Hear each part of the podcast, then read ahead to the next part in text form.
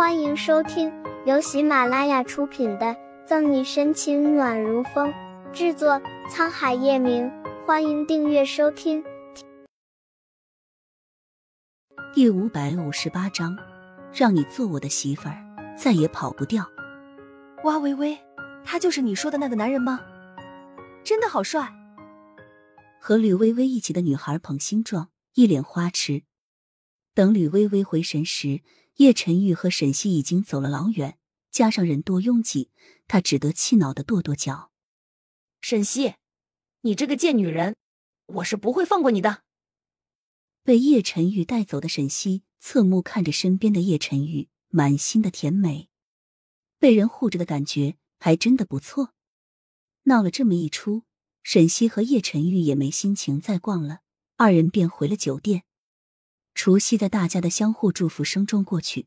第二天下午，叶晨玉和沈西收拾了一下，便回了下城。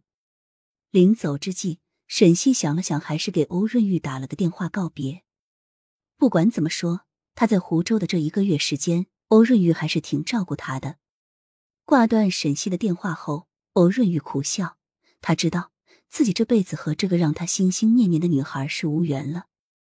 叶老太太。顾春寒得知沈西要回来，为了给他们腾空间，当天就带着林俊去宾阳看冰雕去了。回了下城，沈西本想回自己的小公寓，奈何拗不过叶晨玉，只能跟他去盛世庄园。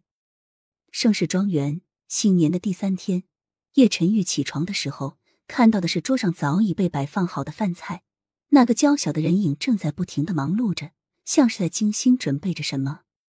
叶晨玉心中微微暖了暖，起身穿好衣服，却故意没有扣好衬衫领口的纽扣，洁白的衣衫微微敞开，露出里面的一小片结实的肌肉。沈西刚把早餐准备好，回头却看到叶晨玉微微直着头，头发随意的凌乱着，眼睛微微眯起，似乎还带着清晨的慵懒迷茫，尤其是那种迷离的眼神，与他在商场上的杀伐果断的气质完全不同。感觉现在的叶晨玉特别的诱惑。再往下看，就是叶晨玉像是系歪了的纽扣，微微露出来一小片肉色。沈西看了两秒钟，居然不自觉的看呆了，心里有种异样的感觉，脸上泛起了可疑的红晕。叶晨玉看着沈西这副不知所措的可爱模样，心中一动，直接走过去，把还在发呆的沈西一把搂在了怀里。沈西还没有来得及反应。整个人就被带到了一个温暖的怀抱，鼻尖猝不及防的碰到了叶晨玉的下巴，稍微低头就能看到叶晨玉微微敞开的胸膛。沈西抬起头，额头差点碰到叶晨玉的下巴，刚想说什么，脸颊却全被男人带着侵略气息所包围。叶晨玉在沈西耳边缓缓吐着气，所到之处全是带着男人独特的紫罗兰味道。小溪，有你真好。叶晨玉带着磁性的声音在耳边响起，细小的呼吸器一点一点吹着沈西的耳朵，有些痒痒的。沈西连着耳朵都开始变红了。叶晨玉看着沈西，微微张着嘴，想开口却说不出话来，忍不住轻声笑起来。不逗你了，收拾一下，我们去老宅。说着，叶晨玉轻轻放开沈西，抬起手整理了一下领口，将领口的纽扣重新系好。